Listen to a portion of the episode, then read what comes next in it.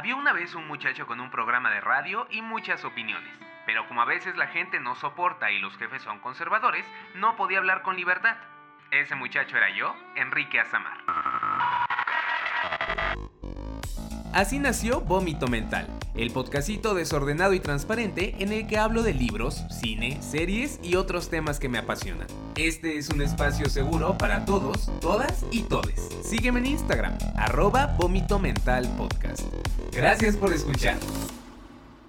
¿Qué tal amistades? En este hogar ya nos enfrentamos al primer bloqueo lector del año y ¿qué creen? Ganamos. Fíjense que a inicios de febrero me topé con esta maravillosa página llamada NetGalley que tras cumplir algunos requisitos te permite acceder a libros que todavía no son publicados para que los leas completamente gratis a cambio de una crítica honesta. Obviamente yo me registré y el primer librito que llamó mi atención se llama The Earthwhile Tyler Kyle y como la palabra Earthwhile eh, me cuesta un poquito de trabajo porque, ajá, mexicano, pues que a ver, no digo que a los mexicanos nos cueste trabajo el inglés, digo que yo soy, tengo lengua floja.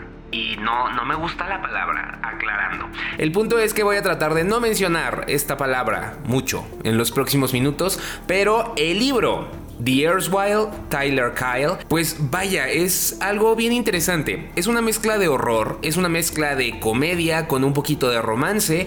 Puedo decirles que representó un viajezote y realmente me emociona bastante contarles al respecto. Así que sin más preámbulo, comencemos. Mi nombre es Enrique Azamar y te doy la bienvenida a un nuevo episodio de Vómito Mental. La sinopsis dice así: Tyler Kyle es un actor en sus 30 investigador de criaturas sobrenaturales que está acostumbrado a trabajar todo el tiempo junto a su mejor amigo Josh en su estúpidamente popular canal de YouTube.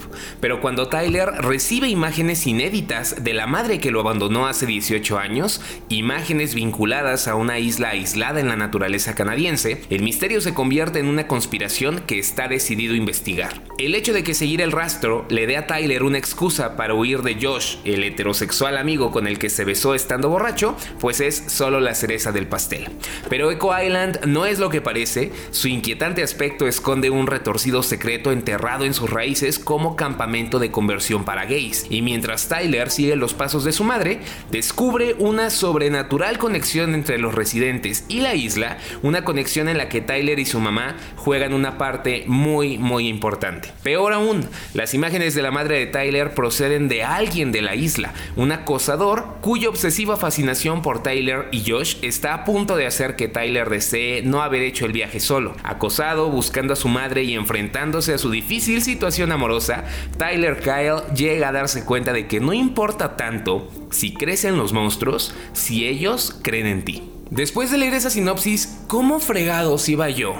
A ignorar este libro. Desconozco si estos textos son realizados por el autor o por la editorial, pero damn, excelente trabajo. La portada también llamó bastante mi atención y ya podrán verla en alguna de las publicaciones que encontrarán en Instagram para cuando escuchen este episodio. ¿Cuáles son las vibes de la historia? Las vibras, las energías, las frecuencias. Bosque. Bosque misterioso, bosque peligroso, cultos, gente peligrosa, no puedes confiar en nadie, peligros sobrenaturales en las sombras, gobernantes que esconden cosas, pánico gay, sangre, mucha sangre, monólogos internos, algo así. No lo puedo describir mejor, la verdad. Si tuviera que eh, describir esta novela en una palabra, esa palabra sería desafiante porque fue una historia que me hizo dar muchas vueltas. De pronto me gustaba, de pronto me interesaba mucho y de pronto me desesperaba y de plano hacía que dejar el Kindle a un lado y no lo tocara por días. Pero ¿saben qué? Está bien. O sea, es padrísimo cuando una novela te atrapa desde el principio y no te suelta, pero yo también valoro las historias buenas que te hacen batallar un poco más, que te piden prestar atención a los detalles, que te piden tener paciencia y así enfrentarte a cosillas pues que tal vez no te gustan en el camino. Hay varios puntos que quiero destacar de esta experiencia, así que me voy a ir de uno por uno. El primero está relacionado con el por qué me costó avanzar rápido con este librito y creo que tiene que ver con la estructura de los capítulos. Desde mi punto de vista, el final de un capítulo realmente no marcaba un punto y aparte en la historia. Voy a tratar de explicarme. Recuerdo que cuando leí la novela de los Juegos del Hambre, me maravilló porque al término de cada capítulo la autora conseguía emocionarme y dejarme con la boca abierta. Los capítulos terminaban con un boom y las consecuencias se notaban en este pulso narrativo imaginario en el que al final de los capítulos aumentaba el ritmo mientras que al inicio y en el desarrollo de los capítulos pues este ritmo era más tranquilo. En otras palabras, eh, los capítulos genuinamente marcaban hitos en la historia, haciendo que los eh, episodios, que los capítulos como tal, pues se sintieran muy diferentes entre sí. Creo que eso es algo que le faltó a esta novela de Tyler Kyle. Los finales de los capítulos, más allá de ofrecer algún chiste o alguna frase llegadora, para mí no marcaron una diferencia en la historia. Tipo, el capítulo 6 eh, terminaba con el protagonista sentado en un bar comiendo una hamburguesa y el capítulo 7 comenzaba exactamente en el mismo lugar un segundo después ahí yo me preguntaba, si esta estructura capitular no va a facilitar el avance del protagonista a lo largo de la historia, ¿para qué utilizarla en primer lugar? Ahora, hay muchos capítulos, si no me equivoco fueron como 48, entonces imagínense, yo leía y leía y el protagonista no avanzaba mucho que digamos y veía los capítulos pasar y por supuesto que me desesperaba. Creo que de ahí nació cierto hartazgo. No sé si a ustedes les ha pasado algo similar, pero vaya, no quería dejar de mencionarlo en este episodio y también recuerden, puede que yo esté mal y puede que esto que estoy diciendo no tenga sentido, pero finalmente fue algo que me afectó y pues soporten. Punto número 2, y esto no es algo negativo como tal, sino una característica del libro que simplemente me molestó un poquitín porque yo no soy fan de las novelas de investigación y de misterio. Todas las vueltas. El pobre Tyler, el protagonista, anda de un lado a otro conociendo a muchas personas, recopilando datos, exponiéndose en situaciones peligrosas, pero realmente no sabemos nada hasta el final de la novela. Nos dan mucha información y comenzamos a sacar nuestras conclusiones, pero ante la falta de respuestas, sentí que hubo un momento en donde el pobre Tyler nada más andaba deambulando por ahí en la isla. Fue bastante estresante, para variar. Hubo dos o tres cositas que yo pude deducir a partir de lo narrado en la historia, cositas que eran un poco predecibles, ¿por qué no? Y verdaderamente qué estrés me daba que el Tyler Kyle no se diera cuenta también. Punto número 3 y aquí empieza lo bueno, la ambientación. Estas vibes que te describí al inicio funcionan súper bien. Las descripciones de la isla, así como de las personas y de los sucesos, verdaderamente te ayudan a visualizar todito de una manera bien creepy, manteniéndote en un constante estado de alerta y creando también cierto sentimiento de paranoia. Si bien a veces el mood se arruina gracias a los monólogos internos de Tyler, que narra la historia en primera persona durante el 85% del libro, eh, y que vaya, la verdad es que a veces es too much, en general, la ambientación destacó bastante para mí y terminé disfrutando mucho de este nivel de inmersión. Ahora, aquí hacemos una pausa. Que si te está gustando este podcast, puedes apoyarlo bien fácil. Por favor, sígueme en Spotify o en la plataforma en la que me estés escuchando. Y también lánzate a Instagram y dame follow para que nunca te pierdas de los avisos de nuevos episodios. Me encuentras como arroba vómito mental podcast y puedes ir al último post publicado y comentarlo con el emoji de pajarito. Ver tus comentarios siempre me pone bien feliz. La historia en general también me pareció buena. Imagínate, estás en la crisis de los 30, te besaste con tu mejor amigo heterosexual y ahora las cosas están raras entre ambos.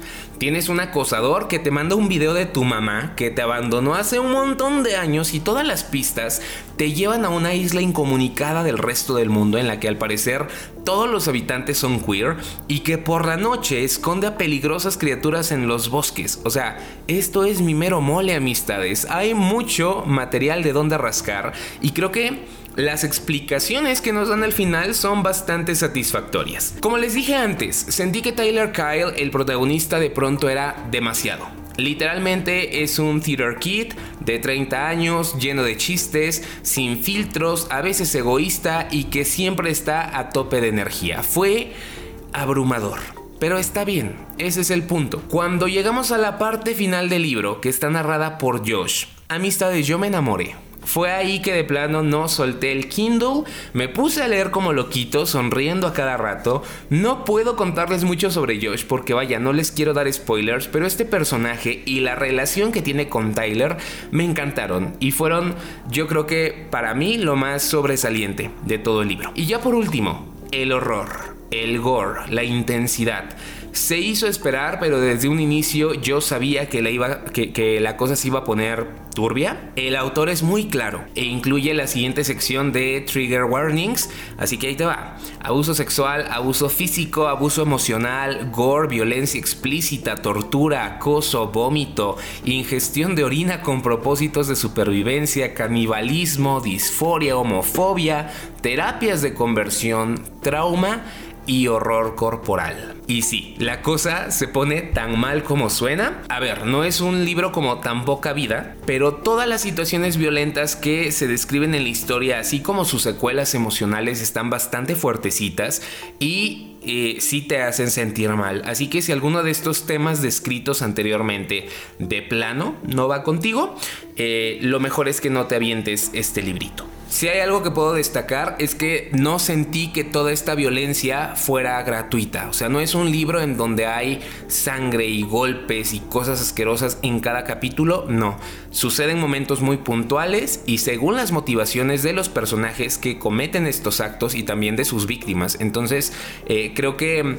Eh, pues sí, eso que les dije, no es violencia gratuita y pueden estar tranquilos por ese lado. En conclusión, con todo y sus áreas de oportunidad, The Wild Tyler Kyle fue una novela que terminó gustándome, a la que sí le tuve que dedicar algo de tiempo, pero que deja pues una muy buena impresión. Es una buena combinación entre comedia, horror y ese toque de romance y carga sexual al final pues se agradece bastante. Si no me equivoco, este libro solo se ha publicado en Estados Unidos y por ende no cuenta con una traducción al español. Si tienen oportunidad de leerlo me van contando qué les parece. Eh, y pues una buena noticia para mí, el autor ya anunció que se encuentra escribiendo una secuela en la que al parecer Josh va a tener más protagonismo. Entonces, Dios mediante amigos, Dios me da... Dos, ¿Ven? Eso me pasa por andar. Bueno, ya, ustedes me entienden, yo ya quiero esa secuela. Jay. Ned Gali, te quiero mucho por brindarme este librito a cambio de la reseña. Yo soy Enrique Azamar y esto fue Vómito Mental. Hasta la próxima. Así termina Vómito Mental si te gustó este episodio, no olvides seguirme en Instagram. Me encuentras como arroba vómito mental podcast. Espero tus comentarios. Yo soy Enrique Azamar y te agradezco un montón por escuchar. Hasta la próxima.